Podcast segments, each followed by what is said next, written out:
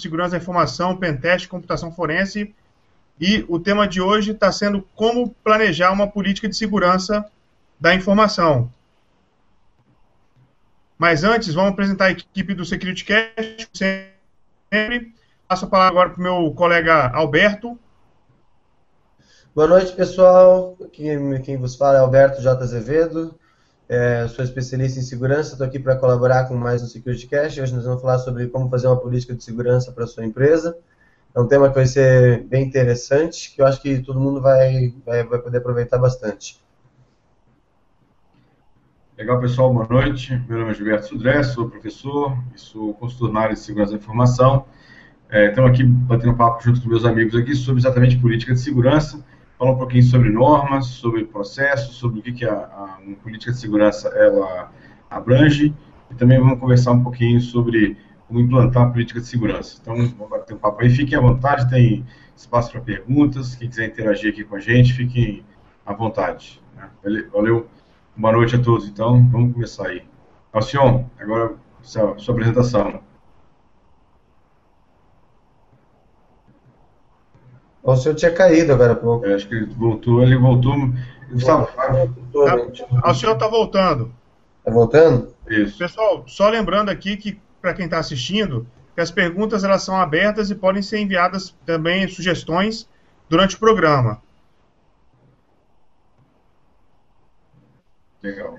Mas eu acho assim, antes de falar de política de segurança, é, qual, qual é a importância no cenário atual para uma política de segurança numa empresa ou num escritório médico, na, numa clínica médica, no escritório de advocacia, e a gente falando de, de vírus, vazamento de dados e até de ransomware, por exemplo. É, eu, eu, particularmente, acho que a, a, política de segurança é o ponto básico de partida da, da, implementação da segurança numa empresa. Antes de você começar a fazer a implementação de qualquer tipo de ferramenta, de qualquer tipo de controle, primeira coisa que tem que ser, tem que ser redigida, ou pelo menos pensado, é exatamente a política de segurança. Porque ela vai nortear, não só juridicamente, como até mesmo teoricamente, vai explicar e deixar claro, por escrito, o que está sendo feito e quais são as regras de uso da, da, da, da, da tecnologia da informação na empresa. E boa parte das empresas que eu conheço tem ferramentas em, é, é, instaladas, tem, tá, tá, tem é, recursos de segurança, já hoje em dia é quase impossível não ter, e não tem a política de segurança. E deixa, fica contando com a, com a sorte, e aí quando vai precisar, ou acontece alguma coisa mais séria, sente falta dessa política de segurança tá redigida lá. Então, para mim, a política de segurança é o ponto de partida básico. Então, antes de uma empresa pensar em instalar um proxy, ela já tem que ter pensado em botar uma, uma política de segurança no papel explicando quais são as regras de uso, quais são as, as limitações, é, o que, que pode e o que não pode fazer, para deixar bem claro para os próprios usuários dela.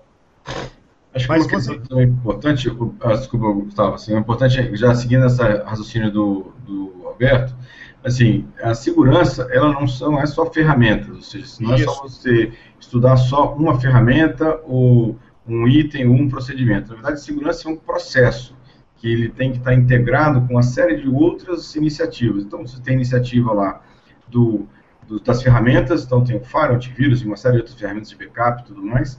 Você tem a, o, processo, ou a parte né, de conscientização dos usuários, porque a parte dos usuários também é uma questão importante dentro do processo de segurança. Na verdade, hoje, inclusive, é a, é, eu diria que a parte mais insegura de toda a ambiente de segurança são os usuários.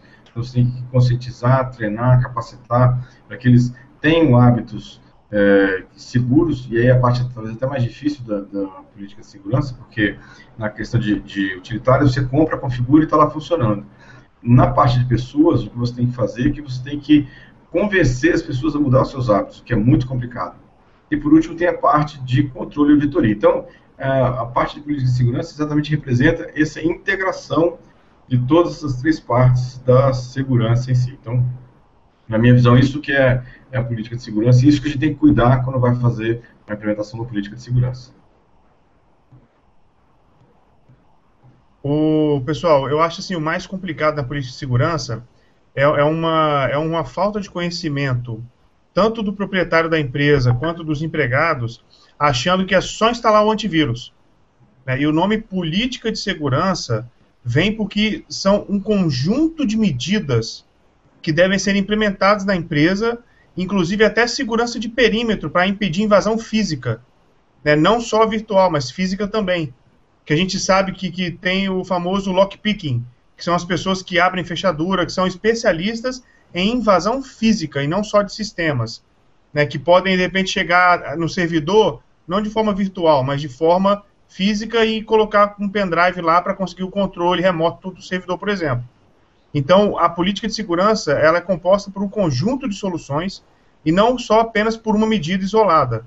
Né? Na verdade, a política ela visa ser preventiva e não reativa. Ela tem que ter um centro de resposta a incidentes. Aconteceu, ela tem que reagir para entender e, e minimizar os impactos. Só que o ideal é que ela seja o quê? Preventiva. Isso aí, isso aí. Mas como é que como é que a gente começa a elaborar? Como é que elabora? É feita uma entrevista? É, você visita é, fisicamente a empresa? Você pergunta? É interessante saber os softwares que estão instalados na empresa? Como é que a gente faz isso?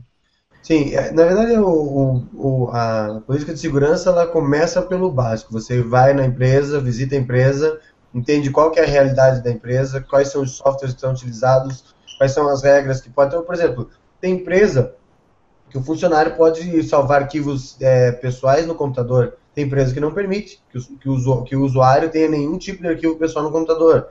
Tem empresa que permite que o cara tenha música, MP3 ali dentro, tem, tem empresa que não permite. E aí, assim, MP3 não pode ser considerado um arquivo malicioso. Então, se, a, se não faz parte da, da, da, do que a empresa quer que aconteça, de que ela quer que tem, o que ela quer que tenha ou não no, nos computadores, tem que estar previsto na política de segurança. Então, acho que tudo começa com uma visita na empresa, entender quais são os softwares que eles usam, quais são os antivírus, quais são as, as, as possibilidades que os usuários têm. Outra coisa que vale a pena a gente dizer aqui é que a política de segurança nem sempre é um documento único. Existem, às vezes, políticas de segurança para departamentos de, de maneira diferente. Então, você pode ter uma política de segurança. Normalmente é muito comum que você tenha uma pelo menos duas. Uma política de segurança para a empresa como um todo e uma, uma política de segurança de, diferenciada para a área de TI. Que, por exemplo, é muito comum, é quase é, é muito é, é, é, normal que na política de segurança esteja listado lá que o usuário não tem permissão de instalar nenhum tipo de aplicativo no computador dele. Só que a partir do momento que você diz que não tem permissão você, e você está dizendo que serve para todo mundo isso, você está impedindo o cara da área de TI de fazer o próprio trabalho dele.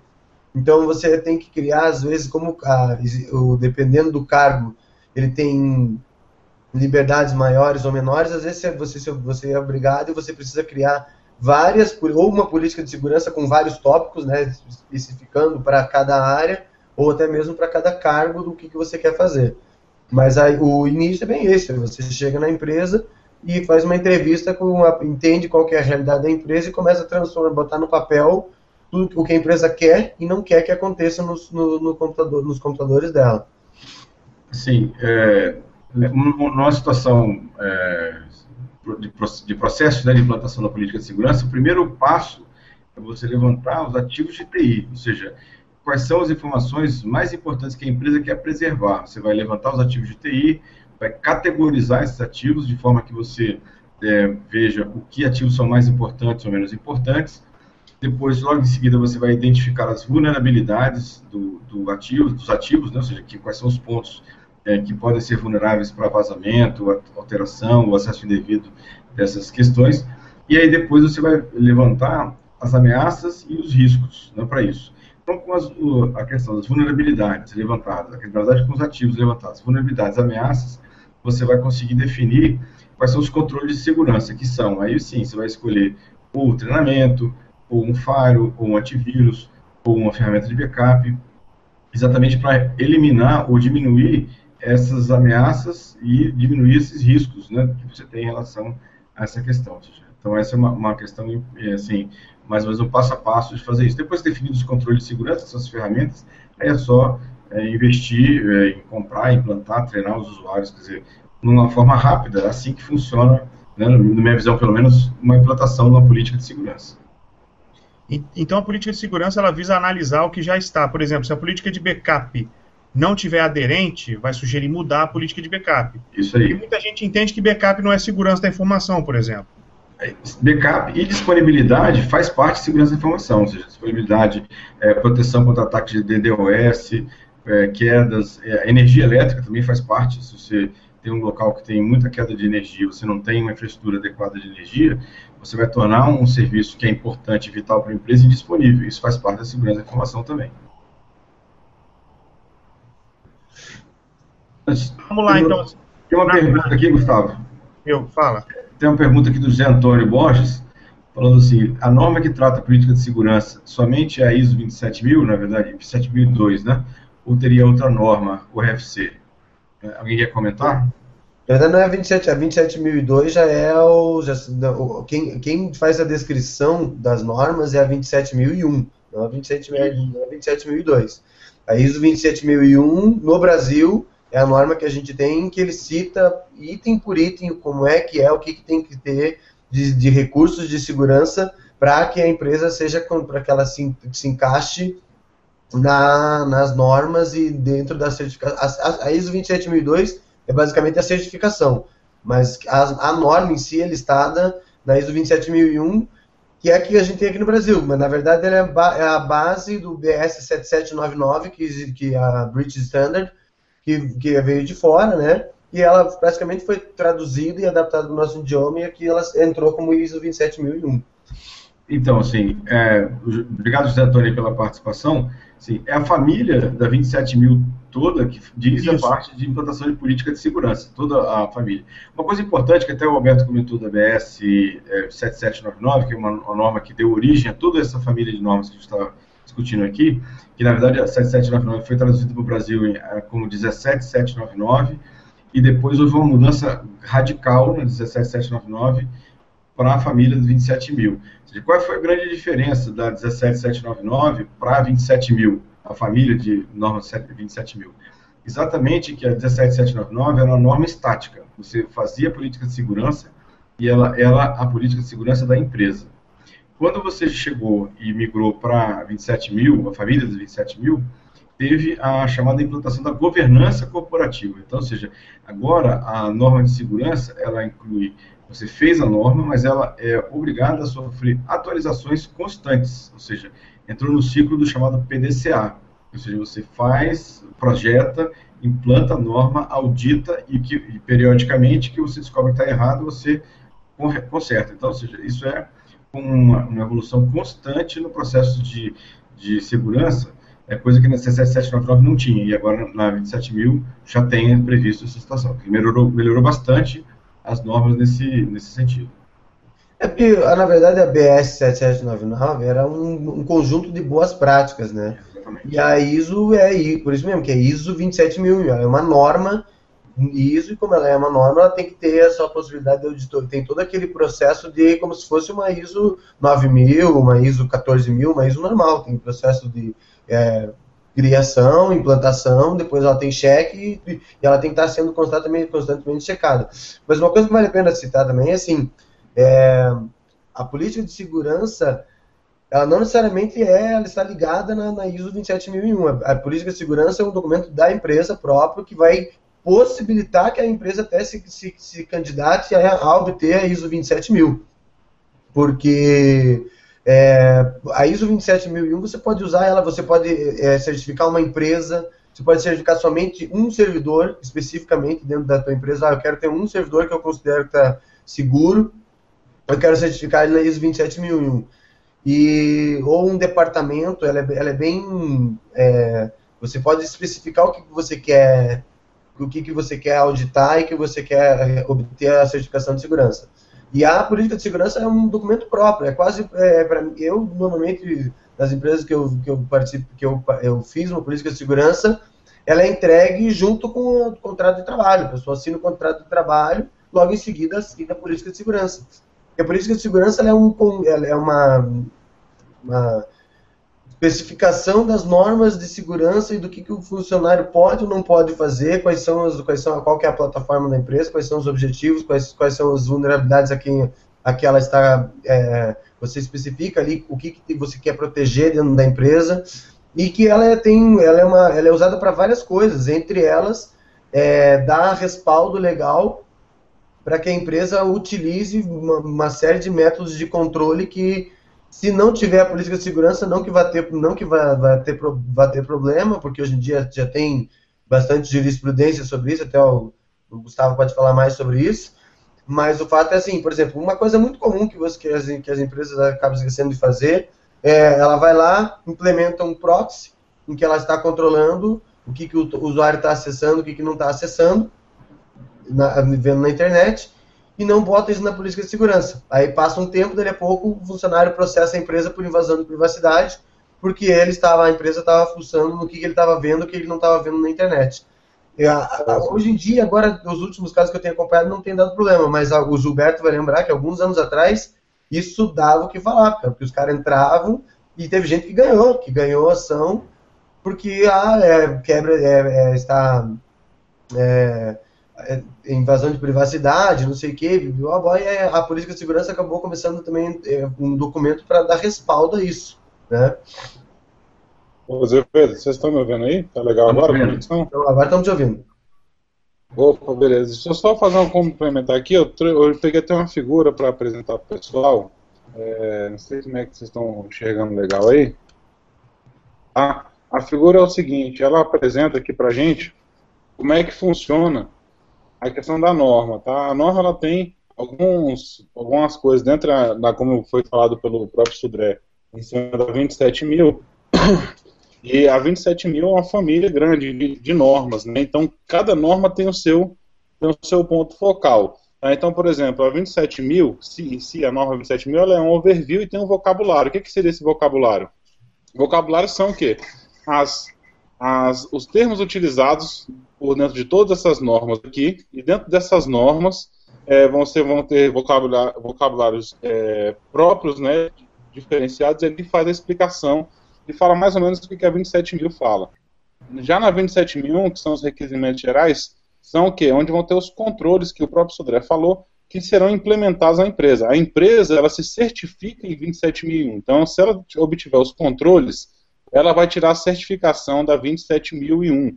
Então, a empresa pega esse selo. A 27.002 foi comentado aí até pelo, pelo nosso amigo aí fazendo, fez o questionamento, o José Antônio, é exatamente o código de prática, forma que você, a pessoa, vai atuar ali dentro para fazer o quê? Para adequar as, as normas de segurança em cima do que é utilizado pela empresa. Então, a pessoa que sabe seguir o que tem nesses controles e que sabe, implementar, e sabe fazer corretamente o, os controles da, de implementação da empresa. E a gente tem a de implementação mesmo, o guia de implementação, ela fica na 27003, tá? 27003 a 27004, ela fala o que? Ela é a mensuração. Então ele vai saber, vai medir índices, né? Vão ter vários índices de mensuração que ali vão dizer como é que a empresa está em relação aos códigos de gerais, requerimentos gerais da empresa, os controles. A 27005, ela vai em contra o que o Gilberto falou inicialmente, que aí veio bem em cima bem do meu ponto, viu, Gilberto, da implementação da norma. No meu ponto seguinte, você vai implementar a norma, primeiro você tem que fazer o quê? a gestão né, de risco. E é exatamente o que ela faz na 27005, onde você vai listar os ativos e saber qual que é o ativo é mais importante para cada empresa. Por isso que a política de segurança da informação não adianta você pegar uma, uma, uma PSIC, né, uma, uma POSIC, e chegar e falar assim, ah, não, o fulano de tal fez lá para a empresa dele, foi muito boa, vou copiar aqui e colar. Não adianta. Cada política é diferente, porque cada ativo informacional da empresa ele tem um valor diferenciado em relação à outra por mais que elas tenham um negócio muito parecido. Então, cada ativo ele vai ser diferente, até porque vão existir intenções diferentes. Vai ter empresa que vai ter liberado Wi-Fi para o funcionário, vai ter empresa que não vai ter, e assim vai. A 27007 já é a linha de auditoria, né? Quando você vai fazer auditoria de empresa, você vai seguir esse corpo de auditoria da 27007. Da 27007. E a 27006 está aqui ligada logo em cima de requerimento geral, é para fazer a certificação. O que, que você precisa fazer, o corpo de certificação para certificar aquela empresa. E temos algumas específicas, né? A 27011, ela já traz o quê? Em cima das organizações de telecomunicação. Então, quando se fala de telecom, ela tem uma norma específica, até porque ele trabalha com, uma, com, com detalhes totalmente diferentes, né? do que é trabalhado dentro de uma empresa comum, como vai implementar, já que trabalha com informação de pessoas, enfim, vai mais um pouco mais profunda. E a gente tem a 27799, que é das organizações de saúde, que aí vem a parte daquela questão de utilização do de prontuário médico, né, como é que vai ser seguido, até porque o prontuário médico ele já veio é, para o digital, e como é que você vai tratar essas informações já que são confidenciais ou às pessoas. Então ela trata mais desse ponto, apesar de ter algumas outras normas. Então a família, resumidamente, né, é esse ponto. Eu concordo com o Sodré totalmente. Para eu criar minha política, eu tenho que seguir primeiro a gestão de risco. Eu tenho que fazer uma gestão de risco dos meus ativos informacionais e depois, quando eu digo a gente, né, não é, é exatamente análise de segurança, é às vezes um comitê de segurança, o próprio diretor da empresa que vai falar, que vai indicar. Dado isso aí sim, é feito, mas a, a 27 mil é bem, bem isso aí nessa visão geral, como fala da política, né, e a política de segurança é totalmente extraída de cima da 27001, que fala dos controles que tem que ser feitos em cima de cada ativo informacional para ser escrita e colocada aí no ponto. É, legal, assim, o, assim, foi você ter tocado nesse assunto, na, nesse, na última frase que eu, você comentou, que muitas pessoas acham que a política de segurança ela deve ser entregue para o cara de TI, para a equipe de TI fazer o trabalho, e é um erro grotesco, por quê? Porque o pessoal de TI, por mais que ele conheça da, da área de TI, ele não conhece a empresa como um todo, não conhece os ativos completamente, não conhece os procedimentos que a empresa tem completamente. E aí, se você deixar isso por conta basicamente do pessoal de TI, você vai ter uma, no mínimo, uma política de segurança torta no fim das contas. Então, ou seja, quem deve tocar o processo de implantação, discussão da política de segurança é o chamado Comitê de Segurança, que você comentou aí, Alcion, que é exatamente o que? pessoas representativas de todos os segmentos importantes da empresa. Então, tem pessoas representando a TI, RH, recursos, é, a parte financeira, diretoria, pessoal da parte de, de é, consultoria é, de, de, direito, né, consultoria é, legal, ou seja, todos, até a parte de chão de fábrica também, a parte operacional também tem que ter. Ou seja, esse comitê vai ser responsável por discutir que normas que vão ser utilizadas, quais são os processos que vão ser utilizados, quais são, vai ser a, a norma de segurança que vai ser utilizada para que não impacte de forma é, forte nenhum dos setores. Se você deixar só pela área de TI, pode ser que apareça algum tipo de é, é, equipamento ou tipo de processo que vai impactar de forma é, definitiva aquele trabalho. E aí, ah, não, não tendo discutido antes, vai acabar caindo em descrédito aquela norma de segurança, porque foi proposto um negócio que não é factível na prática. Então, o Comitê de Segurança é uma das primeiras partes que tem que ser criadas quando você vai fazer uma política de segurança, que é quem vai discutir efetivamente quem, quais são as normas que vão ser utilizadas no processo de, de política de segurança. É uma coisa que eu até comento, né? É, na verdade, são duas são muito importantes. Primeiro, tem que pensar que o analista de segurança da informação nada, nada mais é, na maioria dos casos, deveria ser como um executor de uma política. Ele vai pegar aquela política e vai criar o quê?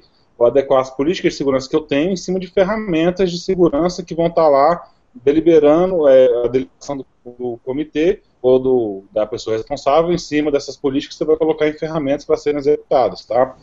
E o segundo ponto que eu vejo que tem uma grande importância nesse com esse papel todo dentro da segurança da informação é imaginar o seguinte, a gente não pode, né, você como analista, né, você como gestor, um CIO, você não pode chegar lá e falar, vai ser impositivo, né? Nós temos que executar isso aqui, nós temos que fazer acontecer esse tipo de norma. Não. É pegar o que está escrito dentro da política e jogar ali dentro. E saber sempre que a gestão de risco é o primeiro passo. Não adianta chegar lá e colocar e acabou, né? É bem isso aí. E essa parte do COBIT que você comentou, da gestão, ela é factível sim, tá? É, por que, o COBIT está muito ligado à ISO 27002? Na verdade, o COBIT ele se liga a tudo, né? Ele foi um framework muito bem desenvolvido mas é, com a área de segurança da informação, que abrange todas as áreas, é aquela coisa simples, né? Quem conhece melhor o valor da informação do que o gestor do RH ou uma pessoa que está ligada ao RH? O cara que está dentro do RH. Você, como analista de segurança, não sabe o valor de cada informação que tem ali dentro. Fala assim, ah, eu conheço, sim, você conhece, mas não sabe onde está, de que forma que é tratado, quem que deve ter acesso ou não. As pessoas que têm melhor visualização nesse ponto são as pessoas que estão lá dentro. Então, por isso que se junto todo mundo, né? Que senão vai ficar aquela política de segurança da informação apontada somente para a área de TI. sendo que tem que usar aquela visão do COBIT, né, a visão de governança de segurança de, governança de, de TI, que é a TI para o negócio da empresa, né, e não a TI para simplesmente a TI. Uma frase que um professor meu usa muito, TI é, é, a TI feita para o negócio, não a TI somente, simplesmente para TI mesmo. É, mas esse negócio da, da segurança é, na, na verdade, um reflexo de uma coisa que a gente vê acontecendo no dia a dia também. É muito comum, veja quantas empresas você conhece que a área de segurança ou a pessoa específica de segurança está ligada à área de TI. É muito comum, é muito, é bem, é, você pega uma empresa assim, é normalmente a área de segurança ou quando pelo menos tem uma pessoa de segurança exclusiva para isso, ele está, ele está abaixo do, do, do, do, do CIO lá, do, do Chief Information lá, ou do CTO, na, na área de TI. Sendo que, é, mais ou menos, eu comparo a segurança com a área de TI com a qualidade com a área de processos. Você não bota o cara que gerencia a parte de processos na tua fábrica para gerenciar a qualidade. É que nem você botar a raposa para cuidar dos ovos. E aí, quando você bota o cara da área de segurança abaixo do cara de TI, você está botando uma marra no cara de segurança, porque ele não vai poder é, questionar uma série de coisas, porque o cara que o cara ele vai estar tá questionando o chefe dele. E então a gente, a gente vê isso diariamente. E esse negócio da, da política de segurança acaba sendo mais ou menos um efeito dessa percepção, essa percepção de que segurança é um assunto para TI lidar, é um assunto para TI resolver. Exatamente. Esse, é, esse ponto que você comentou é importantíssimo, viu, Azevedo? Porque o primeiro ponto, é, as grandes empresas hoje, elas não têm mais a área de segurança ligada somente à TI. Primeiro é o seguinte, dividir os que o setor que executa, né, que é dentro da área de TI, como eu falei, os executores, ou análise de segurança da informação, o CIO, que ele faz a ponte entre o que o comitê de segurança, né, ou seja, as pessoas que deliberam sobre a segurança da informação falam para executar. Né, se for pensar, ela evoluiu junto com a área de TI muito tempo atrás. Antigamente, TI era ligada à área administrativa financeira da empresa, né, computador, era ligado à parte da área financeira. Depois ele se soltou e virou uma diretoria, né? Se tem uma, uma diretoria de tecnologia da informação, onde tem lá a parte de segurança da informação. E agora a segurança da informação saiu e se ligou à área do negócio lá em cima, né, com uma assessoria jurídica, que é ligada diretamente a uma presidência. Então a segurança da informação hoje é ligada diretamente a uma presidência, uma diretoria é, da empresa em geral, diretor-geral da empresa. Por quê? Porque para se deliberar sobre esse tipo de assunto, tem que ter uma pessoa que possa chegar lá e falar assim, ó, tem que ser executado dessa forma. É a pessoa que vai falar, a execução tem que ser feita. Aquela história, né? O exemplo tem que vir de cima. Não adianta um cara chegar lá, quem que é você para chegar e falar que a gente vai ter que deixar de acessar rede social? Por que se eu preciso do meu trabalho? Aí fica aquela guerra de diretor, né? Eu mando igual a você, não vai, você não vai fazer isso, eu quero acessar e acabou. Agora, vindo de uma presidência, uma, uma decisão dessa, o cara não vai poder questionar, porque foi lá em cima, ou seja, o negócio viu que isso era melhor, a área de negócio viu que isso era melhor em questão de segurança para a empresa. Então focou bastante nesse ponto, né? Foca bastante nesse ponto. E aí, quando, quer dizer, o exemplo vem de cima, né? Arrasta quem está embaixo, vai ter que ser feito e vai ser a melhor coisa, já que há esse alinhamento entre e área de negócio, no caso, segurança da informação.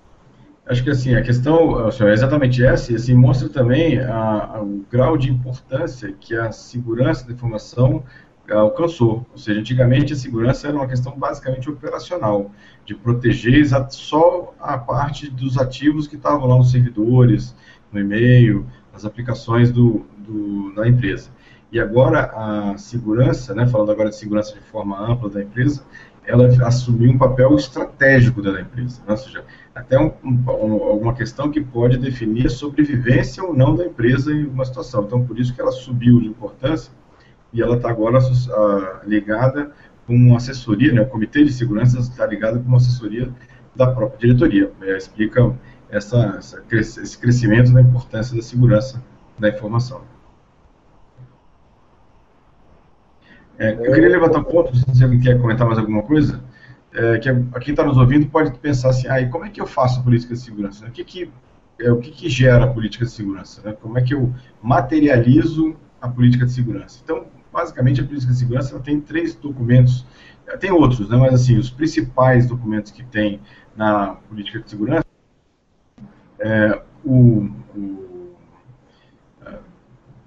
no, as diretrizes, na verdade, que são os documentos definidos pela diretoria do que ela entende que a segurança da informação ou que a segurança da informação deveria é, proporcionar para a empresa, chama diretriz. São, são descrições rápidas, amplas, sem, sem tocar na parte de tecnologia, que dizem basicamente a linha que a diretoria gostaria de, de imprimir na política de segurança.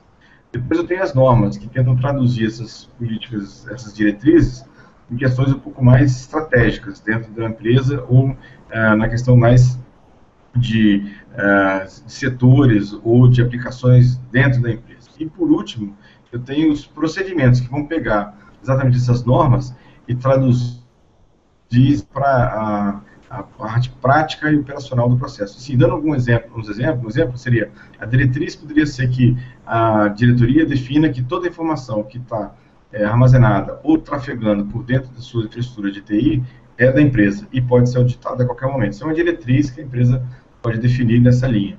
Depois a norma pode ser alguma coisa do tipo assim, é proibida a instalação de software pirata nas, nas estações, é proibido manter é, documentos ou material protegido por direito autoral ilegal dentro das estações, por exemplo, é uma norma. E por último, eu posso ter um procedimento, que é, por exemplo, um procedimento de como atualizar um antivírus é um procedimento detalhado, técnico, de como é que a coisa funciona. São, assim, obviamente que podem ter outros, outros documentos, mas esses são os três documentos principais para quem está nos acompanhando aqui, que são os principais que vão nortear um pouco como é que a política de segurança vai ser materializada no fim das contas. É, esse, esses pontos aí de que deve ser feito, etc. Então, tem coisas muito importantes que muito importante que a gente tem que deixar também elencado quando a gente fala de política, que, primeiro, a questão das práticas de segurança, né? Quando a gente fala de prática de segurança, o primeiro ponto, né, que eu acho que tem que ser visto também, é evite fechar muito o, o, o cerco ao usuário. Tem que tentar abranger ao máximo o usuário, mas lembre-se, né, quanto mais segurança, menos é, quanto mais segurança, menos é, conforto. E o, e o, usuário gosta de conforto. A gente gosta de conforto. Né? Quem, que, quem que não gosta de chegar lá, ligar o computador, já está logado, não tem que digitar senha para nada, clica ali, vai embora, executa rápido, evita esses Todo mundo gosta disso. Né? Muitas pessoas não utilizavam senha até um tempo atrás no celular porque queriam o quê? A facilidade. Não quero ter senha, quero clicar na minha tela e sair mexendo. Né? foi se vendo com o tempo que a importância o quê? de usar a senha, por quê? Porque ah, vou perder o meu smartphone, vou perder minhas fotos, alguém vai acessar dados que eu tenho lá que tem é, importância para mim.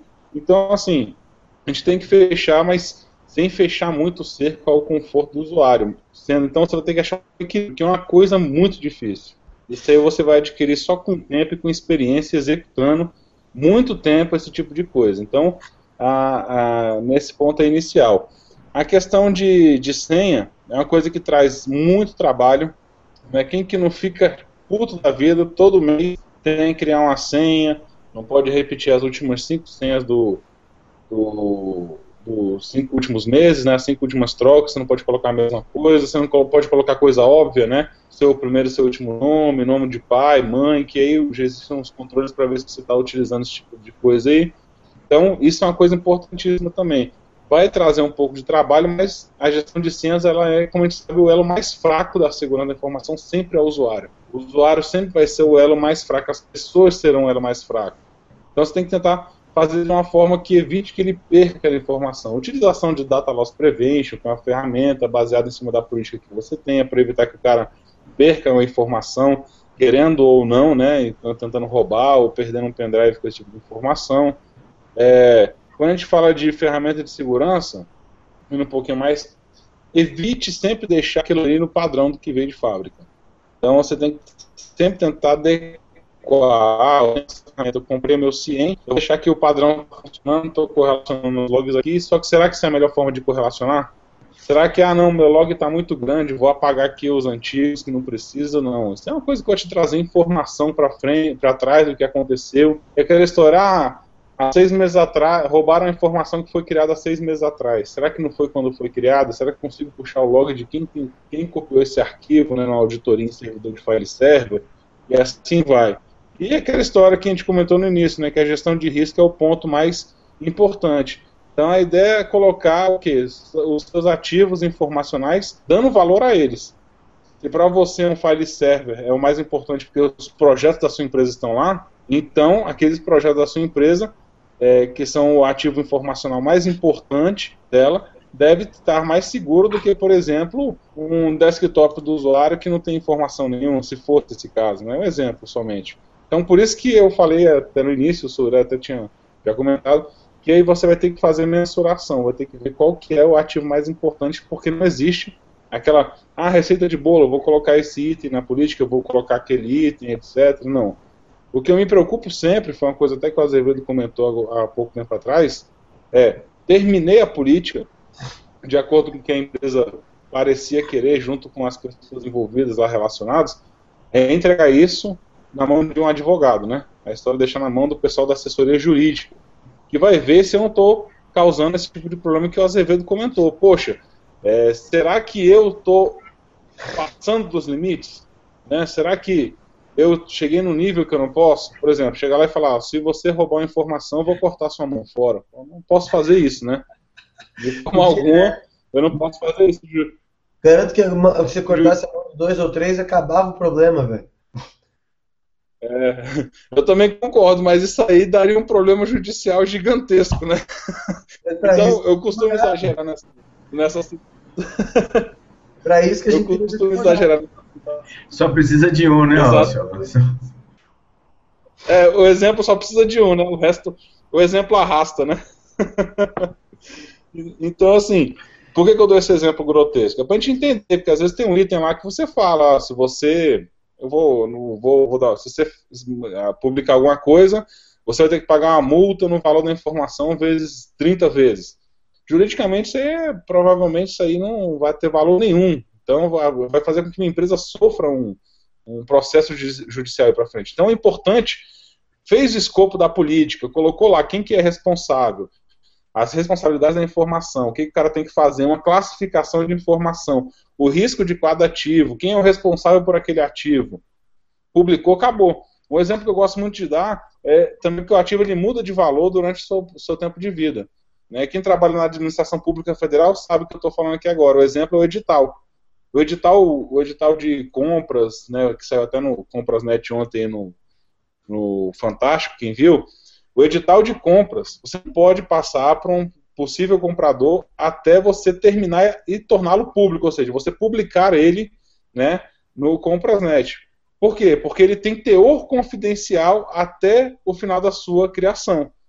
Você não pode dar vantagem a alguém. Então, se eu entregar isso aqui na mão do vendedor, de um, de um, de um, de um, comercial, de um comerciante que vai, vai tentar participar daquele edital de licitação com você, você não pode entregar aquilo ali antes. Você está dando vantagem para ele. Isso aí, quem que vai ver melhor do que ninguém? Melhor a assessoria jurídica, ele sabe das necessidades também de cada setor da empresa, de cada documento vai ter que vai ter dentro da empresa. Então é importantíssimo. Você fechou o escopo do seu projeto todo, né? Os ativos de informação, siglas, né, que você usou no projeto, os controles que você quer implementar. Depois de implementar esses controles de forma de implementação, qual que é a responsabilidade do usuário, criar aqueles termos de responsabilidade quando o cara começa a trabalhar na empresa. Oh, a informação que eu tenho aqui e tal. Feito tudo isso, nada melhor que um advogado para cercar você, cercar esses documentos, essas, essas assinaturas, essa informação, cercar ela juridicamente para evitar um problema futuro de um processo judicial. Tá? Então, é, o Gustavo até fala melhor do que, do que eu comentei só a parte nossa, né, do que eu faço, mas ele vai comentar muito melhor do que como pode ser executado isso aí, de que forma a gente pode cercar. O Alcion, na verdade, pessoal, é, essas questões jurídicas do, da política de segurança, elas são muito importantes, principalmente porque fatalmente vão envolver terceiros e outras empresas, né? Inclusive, o Gilberto, quando você falou do funcionário, né, o funcionário ele tem que ter uma política de uso de recursos de TI, né? Ou seja, ele tem que ter. E eu falo aí de direito trabalhista diretamente, né? Você tem que orientar e treinar o seu funcionário de forma que ele saiba o que ele pode e o que ele não pode fazer com a tecnologia. Né? Nós temos casos, por exemplo, de é, funcionários de grandes empresas que postam nomes de sistemas, as áreas clientes que os sistemas atendem no Facebook.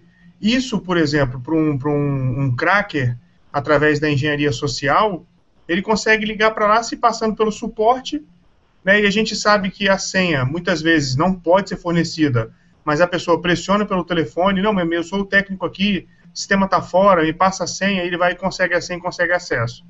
Né, então, é, o funcionário tem que ser treinado, o corpo gerencial tem que ser treinado também sobre o que pode ou não pode com os recursos de TI, e as empresas que vão prestar o serviço ou, por exemplo, se tem alguma empresa que vai ser terceirizada o centro de resposta a incidentes, eu preciso que elas estejam aderentes às políticas, ou seja, os contratos têm que exigir isso formalmente, e, além disso, eu tenho que prever uma coisa que muito contrato deixa passar.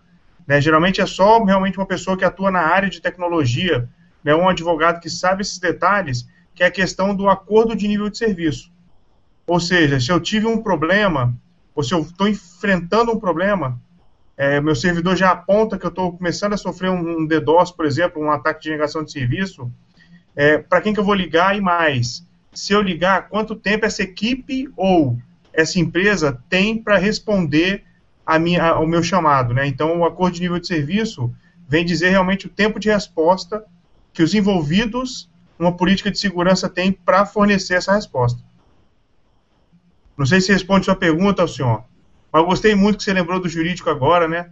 É. Ah, geralmente eu sou esquecido tá, aqui. Vou aproveitar que você está falando, eu, eu, eu, queria te perguntar um negócio. É, ah. Eu sei que, que nem eu estava comentando agora há pouco, eu falei para o Gilberto, o Gilberto deve lembrar disso. Algum tempo atrás a gente teve bastante problema com isso. Pegava, tinha lá as ferramentas de segurança, ou depois o funcionário ia lá e processava a empresa por causa de invasão de privacidade, não sei o que, etc e tal. Eu queria perguntar para você da tua experiência, hoje em dia, tendo a empresa, se a empresa tiver certinho lá a documentação, a política de segurança implementada, com o termo de responsabilidade do funcionário, o cara assinou junto com, com o termo, quando ele assinou o contrato de trabalho, ele assinou lá o termo dizendo que ele sabe que ele está sendo vigiado, blá, blá, blá, blá. É, porque, assim, uma coisa que eu sei que é muito difícil no Brasil é você conseguir demitir uma pessoa por justa causa. E aí tem, tem coisas que são previstas ali na, na política de segurança que se o cara estiver vazando informação da empresa, ele vai ser demitido por justa causa. Como que está hoje em dia isso na, na, justiça? Isso tem transcorrido bem? Ainda está dando muito rolo? Como é que está? Não, então, essa, essa pergunta foi excelente, Alberto, porque o cenário ele começa a mudar, na verdade, sim, ele já mudou tem tempo, mas com a questão dos smartphones, por exemplo, ele está mudando mais ainda, drasticamente, né, a favor, por exemplo, do empregado. Porque quando você está trabalhando, você está à disposição do empregador, gente, entendeu? suas oito horas de trabalho diárias ali, você, você, mesmo que você fique parado porque ele não te deu o serviço para você fazer, você está à disposição dele. Tanto é verdade que você não pode pegar e ir para casa, não é mesmo? Então pronto, senão ele corta o seu ponto, por exemplo. Então, quando você fala é, de invasão de privacidade, esse é um argumento antigo. Eu estou fazendo uma conta rápida aqui, mas devem ter mais ou menos 15 anos que o TST, o Tribunal Superior do Trabalho, já pacificou o uso de e-mail como prova judicial, e-mail corporativo, para provar que a pessoa vazou informação que ela não fez um uso incorreto, é, mandando pornografia, por exemplo. Agora, é preponderante que se tenha uma política de uso de TI e, como o Alberto falou, que o empregado assine isso, que hoje já está incorporado como cláusula no contrato de trabalho. Mas se não tiver, você vai fazer um aditivo e vai pedir que todos os funcionários assinem essa política e tomem ciência de preferência, fazer uma reunião, um treinamento, passando item a item da política para dizer como é que ela funciona. Né, eu falo do smartphone porque é comum você estar tá no computador hoje e a empresa não te limita mais o Facebook, não te limita mais o Telegram Web ou o WhatsApp Web, por exemplo, é, na máquina. Isso não é mais é, tão eficaz. Você vai, pega o seu smartphone e começa a usar. Então já tem justas, justa, justa causa sendo reconhecida na justiça pelo uso de smartphone em horário de expediente. Né, e o TST mantendo a justa causa. Já, já que você falou nisso, eu quero pegar um gancho, porque eu sou, eu tive um, eu, eu não estava junto, mas eu acompanhei um negócio que o smartphone da empresa às vezes é uma, uma, uma, faca de dois gumes nessa história, né? Porque eu, é, eu tenho muito funcionário que a empresa dá um telefone pro cara e depois o cara processa a empresa por horas extras, não sei o quê, porque ele estava à disposição da empresa no telefone. É, tem acontecido isso também, né? Sim. É, eu queria abordar o sentido do outro lado, Gustavo. Você falou que o cara usando o seu próprio telefone né, é, no horário de trabalho e aí ele é, foi processado, foi até demissão por justa causa por causa disso. Mas tem outra linha que é também quando, exatamente o que o Roberto comentou, quando o, a, o funcionário, né, ele usa o próprio smartphone dele para trabalhar. E aí tem aquela questão do uso, né, seja, se, como é que a política de segurança ela vai interferir no dispositivo é, pessoal do colaborador, é, sendo que é dele. E aí, será que como é que fica essa bola dividida de é, eu, a empresa pode forçar ou deve forçar que o colaborador use o antivírus aprovado pela empresa no seu smartphone pessoal? E aí, como é que a empresa pode bloquear que ele não instale ou instale alguns aplicativos que pode ou não pode ser feito? Ou seja, essa situação, assim, eu tenho visto pessoalmente uma série de, de, empresas já se posicionando é, e voltando atrás do BYD, ou seja, é, evitando que o, que o colaborador utilize o telefone pessoal ou seus dispositivos pessoais, notebook, tablet e tudo mais, nessa situação, ou seja, tentando é, retomar de novo o controle de onde suas informações estão e qual é o local onde ela pode, ela, a empresa, pode é, ter a jurisdição né, de colocar o que ela pode ou não fazer. Nesse caso. Você tem visto alguma coisa a respeito, Gustavo? Eu não tenho, tenho sim. E mais, essa é uma questão que a empresa coloca da seguinte forma. Né, na verdade, assim, que ela deve fazer da seguinte forma é, você quer usar o seu smartphone para responder o e-mail da empresa, porque é melhor para você estar em casa, em cima da cama, usando seu smartphone, do que levantar, abrir um notebook e responder e-mail, por exemplo. Então, se para você ter essa facilidade, digamos assim, né, você vai ter que fazer uma senha, no caso do iPhone, por exemplo, uma senha de seis e não só de quatro dígitos. Você vai ter que ter esse, esse, esse, esse programa. Ah, não, se for assim, não quero. Então tá bom. Então, chegando em casa, você abre o notebook, e vai responder o e-mail que o notebook que a empresa está te dando. É, então, assim, a empresa não, em momento nenhum, ela está é, equivocada, assim, ela tem que prover o meio de trabalho para o trabalhador. Ou seja, se ele vai fazer plantão, tem que ter o celular e tem que ter o computador e mais, né, o modem 3 ou 4G para ele se conectar na internet. Agora, se ele falar, poxa, mas é muito melhor, eu, por exemplo, né, assim, quando eu fazia plantão na área de tecnologia, eu, eu já atendi, já, já dei suporte em servidor por ferramentas dentro do smartphone. Né, se eu conectei VPN, eu entrei no servidor, eu fiz, refiz o serviço e saí tudo por smartphone. Né? Então, assim, é uma facilidade realmente. Agora, para eu poder usar isso, toda essa questão de VPN, toda essa questão de, de do, do, meu smartphone, eu tive que aderir às políticas de segurança estabelecidas pela empresa. Né? Se não, é, é até uma questão até arbitrária, de segurança mesmo. Senão, não funciona. Né? Se o iPhone não tivesse configurado, o servidor remoto não vai nem aceitar a conexão dele, por exemplo. É, então, é uma série de checklists que ele faz pra... conseguir. Né? Agora, só, só para delimitar, a empresa tem que prover todo equipamento para o funcionário trabalhar. Tem, entendeu? Agora, se ele quer usar o smartphone dele, ele vai ter que aderir às políticas da empresa. Aí é uma questão, ela não pode obrigá-lo a aderir. Ela não poderia, porque eu posso, por exemplo, nem ter um smartphone. Eu vou ter que comprar um para aderir, não faz o menor sentido. É, eu ia até falar isso. Os bons, por exemplo, no caso, no caso do correio eletrônico, por exemplo, as boas soluções hoje em dia já permitem que você até sete isso como, como, como política. Você vai lá no correio eletrônico e diz, ó, se o cara que quiser usar essa conta aqui, ele tem que ter senha no, no celular dele. Se o cara não tiver senha, vai aparecer uma, uma mensagem no celular do cara remotamente dizendo, ó, puf, é, cadastre uma senha para poder usar a conta tal, tal, tal, do servidor tal, tal, tal. Daí você pode estabelecer isso como política. Entre outras coisas, pode estabelecer a política de que, em que horário que o cara pode usar, em que horário que o cara pode não usar, onde é que ele pode usar, por aí vai. Nas, nas boas soluções já existe isso como, já existe como opção isso. Mas, por exemplo, é, nessa questão da, da invasão de privacidade, é, eu tenho políticas de segurança que falam que eu não posso salvar conteúdo pornográfico no computador na empresa.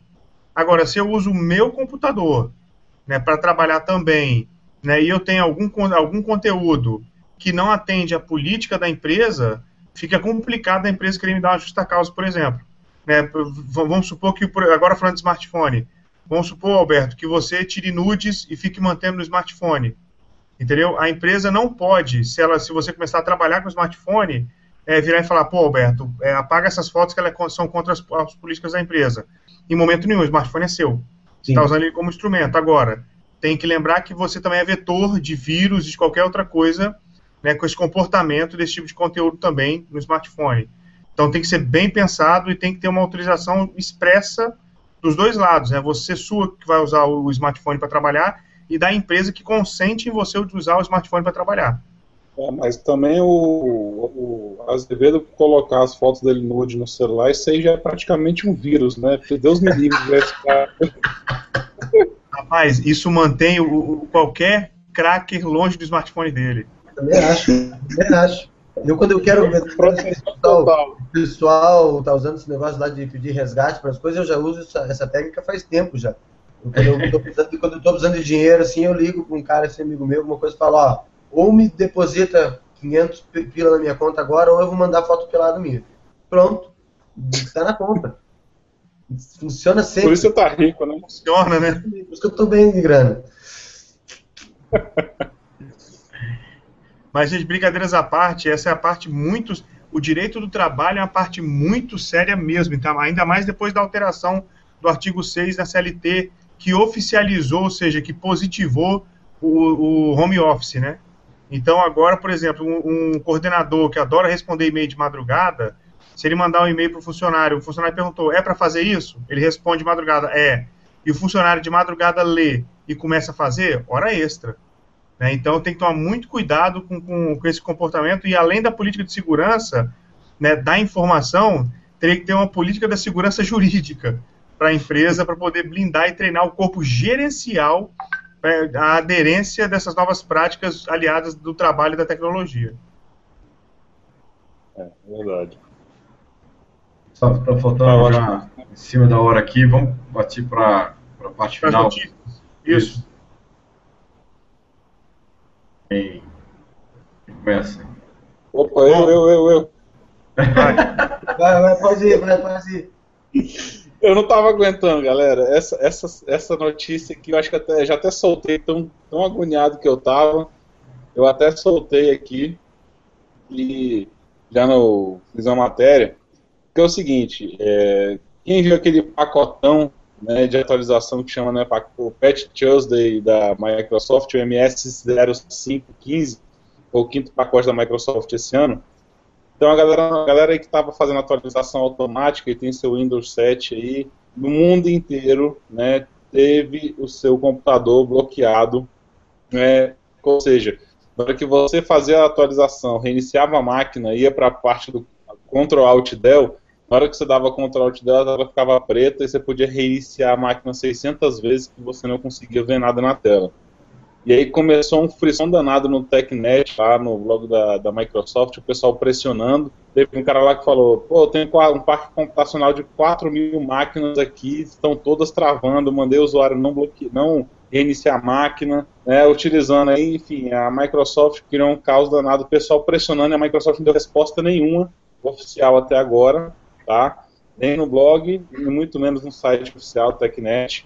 E assim, a pessoa fala, pô, mas foram algumas máquinas que foram afetadas. Realmente foram algumas. Só que as que não foram afetadas dessa forma, ainda teve outro problema que aí todas teriam. Quem tivesse o pacote Office 2010 ou 2013, o Outlook vai ficar travando, você não consegue mandar mensagem. Quem trabalha no meio corporativo e usa o Exchange, não consegue utilizar o Exchange para mandar mensagem que fica travando, caindo toda hora, dando pau. Então a Microsoft conseguiu fazer novamente mais uma cagada mundial, né? Assim, eu fico inteiramente feliz, né? Justificando novamente o nosso emprego, graças a Deus, né? Então, para a criação de política de atualização. é, então, galerinha, só para quem quiser saber qual que é o KB, né? O não estudado e analisado, eu lancei o post até na quarta-feira. É o KB 3097877, que a atualização faz esses dois pontos aí focais. É uma atualização no System 32. E aí, para quem está com esse problema e já quiser resolver, eu já também encontrei uma solução. Se você não faz nada na máquina, não tenta ponto de restauração, nada. Você simplesmente vai entrar na máquina via RDP, acesso remoto de outro computador, acessa lá e dá um comandinho, que eu vou até disponibilizar depois no link aqui embaixo, que é o USA, né, que é o utilizando o WSUS, né, mudando o comando do WSUS na máquina, mandando remover aquele patch, reinicia e a máquina vai estar tá normal. E vamos esperar que eu acho que amanhã, hoje de madrugada, a Microsoft deve lançar um KB para resolver essa cagada que ela fez para retomar. Mas como eu não tinha que deixar, não tinha que soltar a piadinha da Microsoft, que ela não se ajuda, não, não tem jeito. Uma por ano ela tem que fazer de atualização. E era uma atualização crítica de segurança, tá? Eu ficaria surpreso se não fosse essa, tipo, essa notícia que você fosse falar.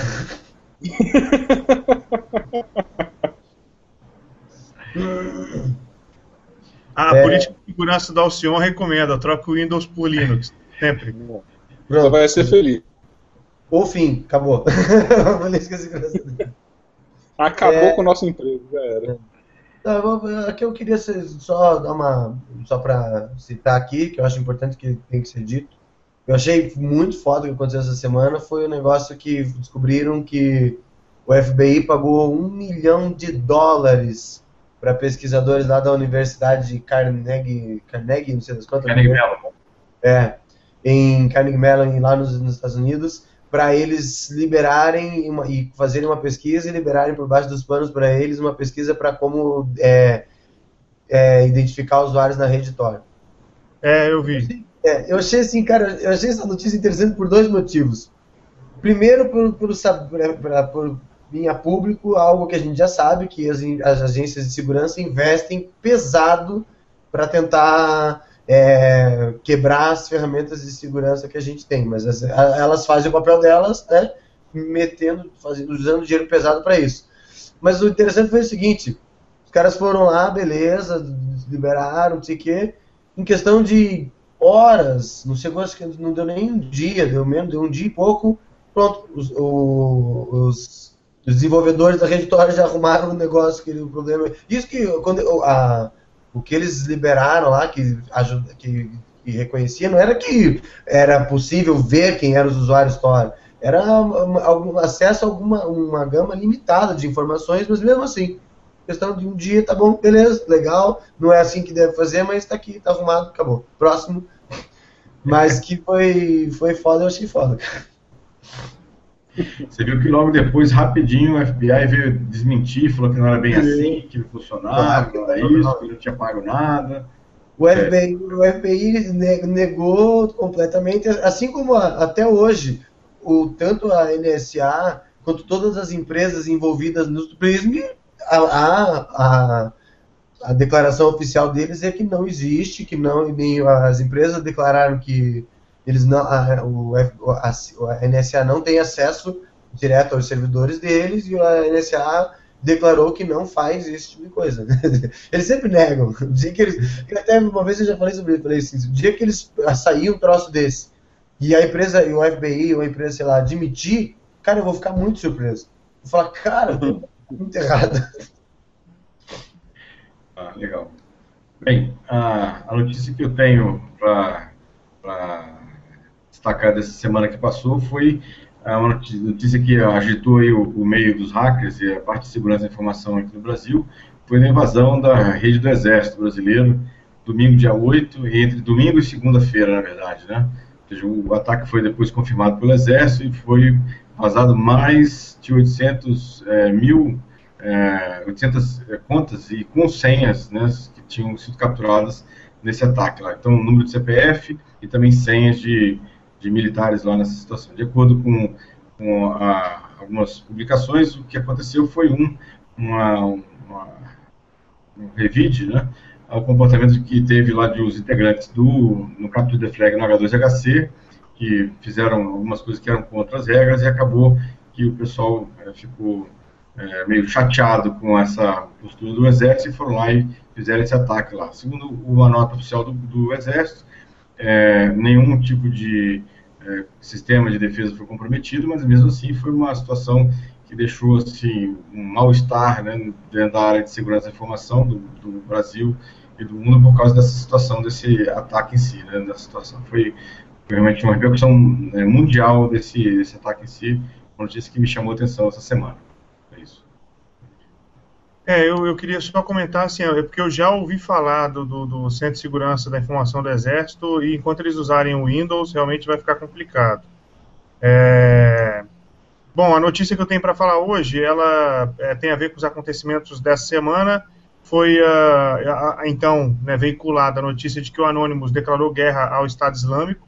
Eu vi. É, e porque para quem não, não sabe, eles se organizam de forma em forma de células.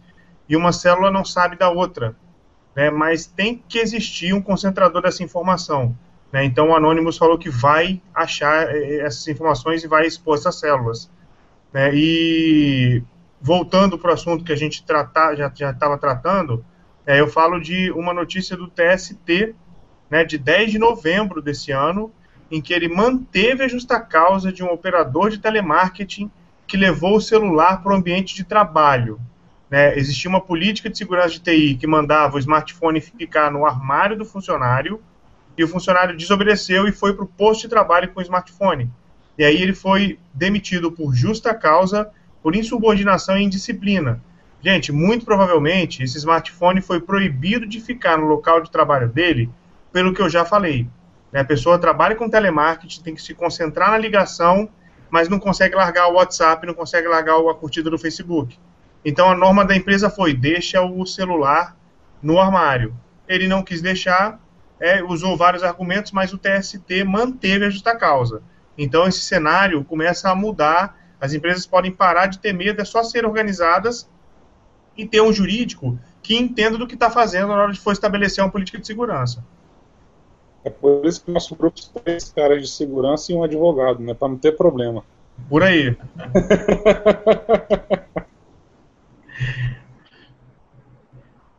Legal. Bom, pessoal, uh, vamos então encaminhando aqui agora para o final do programa já.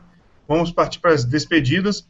Queria agradecer quem acompanhou, todo mundo que fez pergunta, né, dizer que a gente vai postar a votação para o próximo SecurityCast e agradecer também aos meus participantes, meus colegas aí, o Alcion, o Alberto Gilberto, e abrir agora para vocês se despedirem também.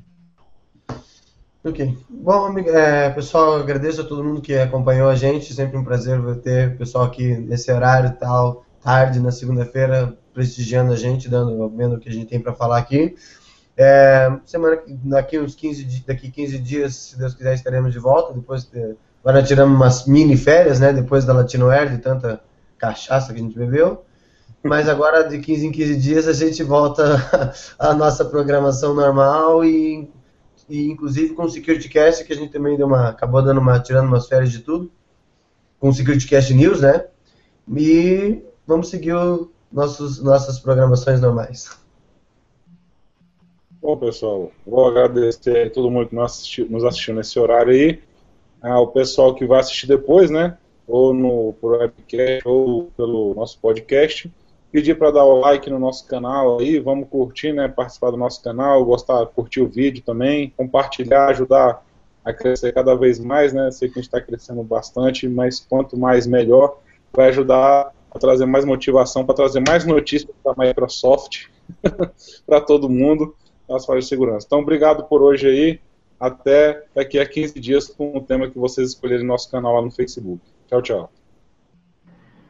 Bom, pessoal, agradecer aqui a presença dos meus amigos, o Roberto, o Sion, o Martinelli. Obrigado a você que acompanhou a gente ao vivo até agora. Obrigado também a quem vai assistir a gente depois lá nos canais lá da internet, no YouTube, nos outros canais que a gente publica, lá no podcast também. E falar que a gente vai estar de volta aí daqui a 15 dias. Obrigado aí mais uma vez pela participação de todos. Um abraço aí, até logo. Pessoal, então é isso, até logo. Muito obrigado mais uma vez. Lembrando da nossa página www.securitycast.com.br nosso Facebook é facebook.com.br seccast. O nosso canal no YouTube, vai lá, por favor, dá o joinha, se inscreva no nosso canal para ficar acompanhando os nossos vídeos, é youtube.com securitycast. E o portal iMasters, para onde esse áudio e esse vídeo vai ser veiculado também. E o nosso SoundCloud, que é soundcloud.com.br securitycast. E o nosso próximo SecurityCast daqui a 15 dias. Então, para mais notícias de segurança da informação, para mais aspectos jurídicos e para mais nudes do Alberto, se inscreva no nosso canal.